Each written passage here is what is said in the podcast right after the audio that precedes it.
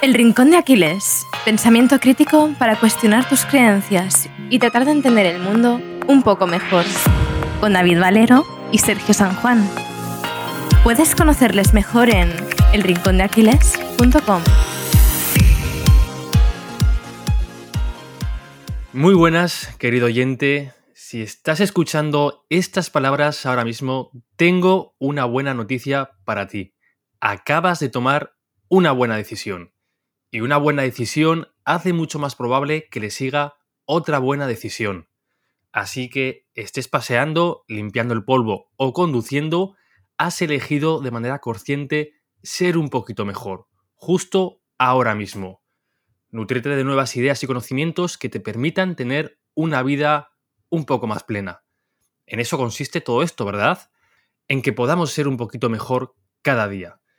Y hoy precisamente te vamos a hablar sobre algo que si prestas suficiente atención puede suponer un cambio radical en tu vida desde el mismo instante que termines de escuchar este episodio.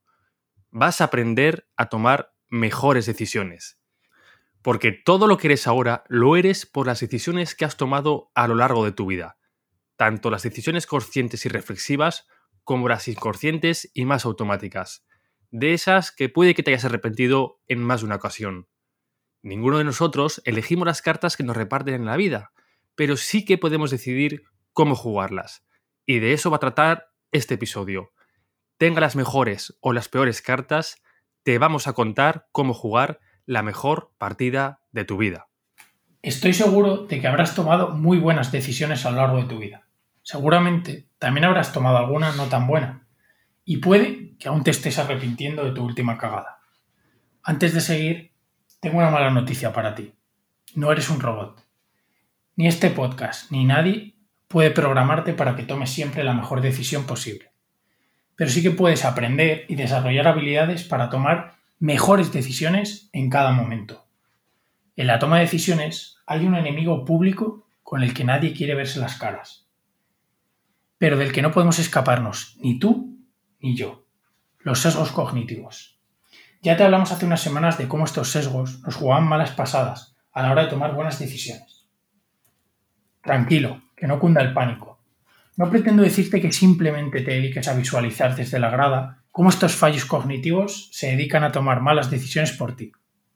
Hay muchas formas en las que puedes mejorar tu capacidad para tomar mejores decisiones. Y una de las mejores es utilizar los modelos mentales. Hemos hablado largo y tendido sobre ellos, pero hagamos un breve repaso para los últimos de la fila. Un modelo mental es un marco de pensamiento sobre cómo percibimos el mundo que nos rodea. Es la explicación que nos contamos a nosotros mismos sobre un suceso. En definitiva, algo que nos ayuda a entender mejor el mundo. Cada modelo mental ofrece una forma de entender los diferentes problemas de nuestras vidas. Ya te hablamos de algunos de ellos, como las navajas de Hamlon y de Ocar que te ayuden a afeitar las ideas desechables a la hora de tomar una decisión. Aunque no estés muy puesto en esto de los modelos mentales, te aseguro que conoces más de uno. ¿Te suena la oferta y la demanda? Pues es un modelo mental que nos ayuda a comprender cómo funciona la economía. Si entendemos cómo funciona algo, es más probable que podamos decidir mejor al respecto. Sentido común. Otros modelos mentales, como la teoría de juegos, nos ayudan a comprender cómo funcionan las relaciones y la confianza. Los modelos mentales guían tu percepción y tu comportamiento.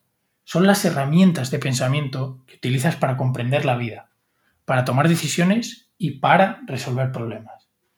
Añadir nuevos modelos mentales a tu caja de herramientas te brinda nuevas formas de entender el mundo. Pero no son la panacea ni mucho menos. Son imperfectos pero útiles.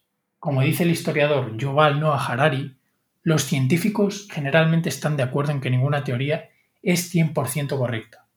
Por tanto, la verdadera prueba del conocimiento no es la verdad, sino la utilidad. Los mejores modelos mentales son las ideas que más utilidad puedes sacarles en tu vida diaria. Comprender el mundo mejor te permitirá tomar decisiones más inteligentes. Si quieres pensar con mayor claridad y racionalidad, empieza a diseñar tu propia caja de herramientas con muchos modelos mentales. Estos modelos mentales también tienen limitaciones que te pueden perjudicar en vez de ayudarte.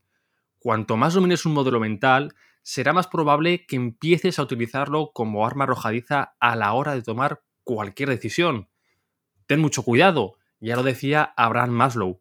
Cuando la única herramienta que tienes es un martillo, todo problema comienza a parecerse a un clavo. Lo que puede parecer experiencia se puede traducir en limitación. Asegúrate de tener muchas herramientas dentro de tu kit o acabarás planchando tu camisa con un martillo. Cada modelo mental es solo una visión de la realidad. Los desafíos y situaciones que enfrentamos en la vida no pueden explicarse por completo por un solo modelo mental. Todas las perspectivas tienen algo de verdad. Ninguno de ellos contiene la verdad completa. En definitiva, cuanto mejor conozcas cómo funciona el mundo que te rodea, mejores decisiones serás capaz de tomar. Pero hay algo que quizás sea la parte más influyente en tu toma de decisiones y que aún no te has parado a pensar en ello. Son los valores. Tus valores juegan un papel fundamental en todas las acciones y decisiones. De hecho, la mayoría de problemas que enfrentamos son temporales. Esos problemas nos provocan un dolor inmediato. ¿Y qué hacemos cuando tenemos este dolor inmediato? Pues que dejamos que el dolor, que las emociones, cojan la rienda de nuestras decisiones y acciones. Error. Te voy a poner tres ejemplos cotidianos. Por ejemplo, ¿cuántas veces habremos visto en una pareja donde uno de los dos no se siente lo suficientemente amado o correspondido y este dolor puede incitar a que engañe a su pareja? O por ejemplo, una persona que recibió burlas, bullying en el colegio, posteriormente se podrá convertir en el verdugo de otros niños como venganza por su pasado. O un empresario que no le va bien del todo, como le gustaría, puede empezar a utilizar tácticas de marketing, digamos, poco éticas para así poder alcanzar sus objetivos. Como puedes ver, si dejas que estas emociones, que este dolor te controlen, acabarás tomando decisiones de las que más adelante te puedes arrepentir.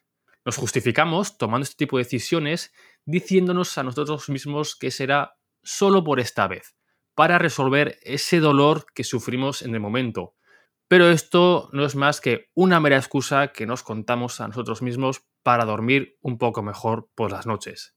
Y Sergio, ¿cómo podemos entonces evitar tomar decisiones bajo la influencia de las emociones? Cuéntanos. Pues sí, David. Para tomar mejores decisiones a largo plazo, lo mejor es tener bien definidos unos principios y valores. Para todos los nuevos ya hablamos en el capítulo, el segundo concretamente, de la serie 12 ingredientes para una vida con Joan Gallardo sobre la importancia de tener estos valores bien definidos, ya no solo para decidir mejor, sino para poder tener una buena vida y poder conseguir esa paz interior que luego equivale a, a lo que para Joan es la felicidad. Con esto tampoco te quiero decir que tus valores sean la única variable que tengas que tener en cuenta a la hora de tomar decisiones. Pero, desde nuestro punto de vista, te diremos que es una de las más importantes. Para que hagas buen uso de este principio, primero debes definir cuáles son tus valores y principios que van a regir tu vida. No tienen por qué ser definitivos. De hecho, lo más probable es que varíen según vayas acumulando canas y experiencias en la vida. Habrá ocasiones en las que una decisión ponga en jaque a dos o más valores con los que te sientas cómodo. Es aquí donde debes tener una escalera de valores, es decir, una lista donde tengas ordenado de mayor a menor prioridad todos tus valores. Una forma rápida y sencilla de saber qué valor pondera más a la hora de tomar una decisión. Este sistema es imperfecto y puede hacer que te equivoques, pero en el largo plazo lo más probable es que acabes tomando mejores decisiones, sobre todo decisiones alineadas con esos valores. Todo se traduce en que si vives una vida alineada a tus valores, serás mucho más feliz que si estás constantemente arrepintiéndote por decisiones pasadas. La mayoría de las personas nunca se toman el tiempo para pensar en sus valores. Nunca se toman el tiempo para escribirlos, ni para aclararlos. Alguien que nunca se sienta a pensar en qué valores quiere que elijan su vida tenderá a tomar decisiones basadas en cualquier tipo de información o estímulo que pase por delante suyo. Esta es la receta perfecta para tomar decisiones de las que, tarde o temprano, te acabarás arrepintiendo. La vida es compleja y todos nos enfrentamos a momentos en nuestra vida personal y profesional que nos obligan a tomar una decisión sin tener toda la información que nos gustaría. Define quién quieres ser y en quién te quieres convertir. De esta manera te será mucho más mucho más venga. Ahí, eh. De esta manera te será mucho más complicado salirte del camino. ¿Cuántas personas con corazones brillantes están ahora en la cárcel porque tomaron sus decisiones basándose en el dolor que sentían en vez de los valores que tenían? Deja que tus valores impulsen tus decisiones. Estamos en el ocaso del episodio, pero no nos gustaría despedirnos sin hablarte de cómo puedes sacar partido a todo lo que hemos contado hasta ahora. Y sobre todo, de cómo puedes optimizar las pequeñas decisiones que tomas a diario. Querido oyente, seguro que has notado la diferencia que supone en tu bolsillo, en tu cartera, ir al supermercado con hambre o ir después de haber comido con la barriga bien llena. Aquí tus decisiones de compra están condicionadas por satisfacer ese impulso de saciar tu apetito a corto plazo. Podrás acabar comprando cosas de las que más tarde te arrepientas. Siguiendo el ejemplo del supermercado, los artículos en los estantes de las tiendas que están a la altura de los ojos tienden a comprarse más que los artículos en los estantes menos visibles. Te pongo otro ejemplo. Los extremos de los pasillos son máquinas de hacer dinero. De hecho, según datos del New York Times, el 45% de las ventas de Coca-Cola provienen de los estantes del final de los pasillos. Podemos sacar varias conclusiones al respecto, pero la principal sería que las decisiones de otros acaban convirtiéndose en la opción predeterminada para nosotros. Y esta conclusión podemos extrapolarla a prácticamente todas las áreas de nuestras vidas. Hay opciones predeterminadas en todo, en tu móvil, en tu coche, en tu Nintendo Switch, en todo. Así que tienes dos opciones, dejar que otros predeterminen tus decisiones o diseñar tu vida para que seas tú, en la manera de lo posible, quien tome tus propias decisiones. Bueno, ¿y cómo puedes hacer esto?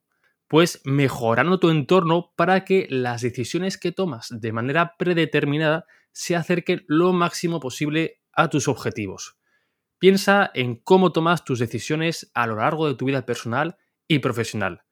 Te voy a poner un par de ejemplos. Si duermes con el móvil al lado de la cama, es más probable que te duermas tarde haciendo scroll infinito en redes sociales o te veas un capítulo más en Netflix que no tenías pensado ver esa noche. Y para colmo, también será lo primero que hagas al despertar. En cambio, si apagas el móvil a las 10 de la noche y lo dejas en otra habitación, será mucho menos probable que repitas este hábito. Otro ejemplo, si tienes hambre y al ir a la cocina tienes dos bolsas de doritos encima de la mesa, es mucho más probable que te las comas. Por el contrario, si tu objetivo es perder peso y estar saludable y no comer comida basura, es mucho mejor que no tengas en casa rastro de ella. Claro, siempre podrás ponerte las zapatillas, bajar a la calle e ir al supermercado a por las bolsas de Doritos, pero te aseguro que esta opción será mucho más complicada de que llegue a ocurrir. En definitiva, quédate con esto. Tu entorno condiciona en gran medida todas tus decisiones cotidianas. Por lo tanto, asegúrate de crear un entorno que cumpla tus expectativas. Las opciones predeterminadas no son inherentemente malas, pero el mundo no ha sido diseñado con tus objetivos en mente. De hecho, muchas empresas tienen objetivos que compiten directamente con los tuyos. Por ejemplo, una empresa de alimentación puede querer que compres su bolsa de patatas fritas, mientras tú quieres perder peso. Objetivos opuestos. Por esta razón, debes tener mucho cuidado de aceptar todas las decisiones predeterminadas como si se tratasen de la opción óptima. Cuestiona todo y no aceptes el estándar que te proponen las empresas y la sociedad, al menos si no es lo que deseas en primera instancia. Es cierto que el mundo que te rodea y tu pasado condicionan en gran medida tus hábitos y tus decisiones, pero a partir de ahora tú puedes dar forma a tu propio mundo para tomar tus propias decisiones. Bueno, David, pues ya hemos llegado al final y vamos a preguntar a nuestro querido oyente, ¿qué te ha parecido este episodio? ¿Piensas que con lo que has escuchado vas a ser capaz de tomar mejores decisiones aplicando todo lo que te acabamos de contar David y yo. Para hacer un breve resumen, vamos a recordar los tres puntos clave de los que hemos hablado en este episodio. El primero, diseña tu propio kit de modelos mentales. Estos te van a ayudar a entender el mundo mejor. Si entiendes mejor lo que ocurre a tu alrededor, vas a ser capaz de elegir mejor. Puedes empezar leyendo nuestro blog, donde, por ejemplo, tenemos artículos de, como hemos mencionado, la navaja de Occam o la navaja de Halloran. Segundo, los valores influyen en las decisiones. Asegúrate de reflexionar sobre qué valores y qué principios quieres que guíen tu vida. Cuando llegue el momento de tomar una decisión difícil, tus valores te servirán de guía para tomar una buena decisión de la que no te arrepentirás en el futuro. Y por último, nuestro entorno condiciona enormemente la mayoría de decisiones que tomamos a lo largo del día, sobre todo las que tomamos de forma automática. Ir al supermercado con hambre puede no ser una gran decisión, ¿verdad? Asegúrate de diseñar un entorno que te haga más fácil tomar las decisiones que quieres. Y si te ha gustado el episodio y quieres apoyarnos, déjanos una reseña de 5 estrellas en Apple Podcast o en Spotify y dale a like a iVoox. Y bueno, suscríbete para escuchar los próximos episodios. Muchísimas gracias por llegar hasta aquí y nos vemos la semana que viene. Sergio, nos vemos la semana que viene. Adiós. Adiós, David. Si te ha gustado este episodio, compártelo. Puede que a alguien le sirva. Y si quieres estar al tanto de todo lo nuevo, no te olvides de seguirnos en redes sociales y en nuestra web, elrincondeaquiles.com.